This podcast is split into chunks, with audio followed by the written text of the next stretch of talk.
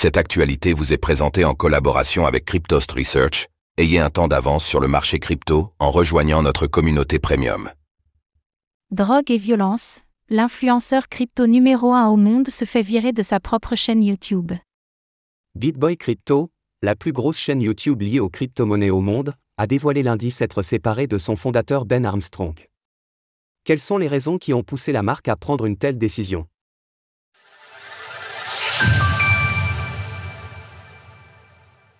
La chaîne YouTube BitBoy Crypto se sépare de son fondateur. Ben Armstrong est connu dans l'écosystème des crypto-monnaies pour être le visage derrière la chaîne YouTube BitBoy Crypto, qui compte 1,45 million d'abonnés et plus de 4700 vidéos. Pourtant, la marque a annoncé lundi qu'elle s'était séparée de son fondateur. Afin de concrétiser cette décision, une action en justice a été intentée par BJ Investment Holdings, la société mère de Hit Network, qui produit la chaîne BitBoy Crypto, les raisons invoquées derrière cette séparation ne sont pas anodines, car elles dépeignent une face sombre de Ben Armstrong.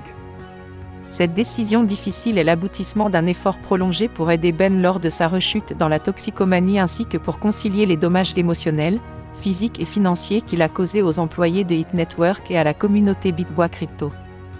Le Bit Squad mérite mieux et nous allons y parvenir ensemble.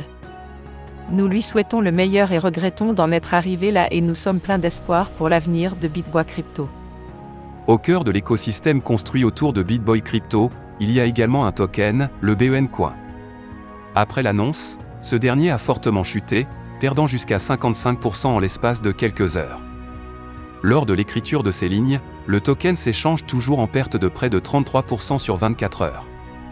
Le besoin de se séparer d'une figure provocatrice? De son côté, Ben Armstrong n'a pas communiqué par rapport à la nouvelle. Au-delà des frasques rapportées par son entreprise, l'influenceur a été cité dans l'affaire FTX, accusé d'avoir fait perdre de l'argent à sa communauté. Le 20 avril dernier, tandis qu'il était supposé comparaître devant un tribunal de Floride pour répondre de menaces proférées à l'encontre d'Adam Moskowitz, l'avocat représentant un recours collectif à son encontre, Ben Armstrong ne s'était pas rendu à l'audience. Au lieu de cela, il a posté une photo de lui à la plage sur X, avec une légende pour le moins explicite. Je suis supposé être au tribunal aujourd'hui. Je ne le suis pas. Pourquoi? Parce que je n'en ai rien à foutre.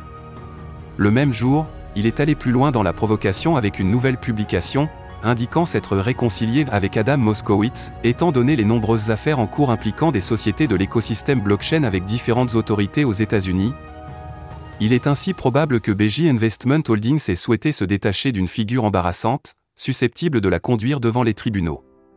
Retrouvez toutes les actualités crypto sur le site cryptost.fr.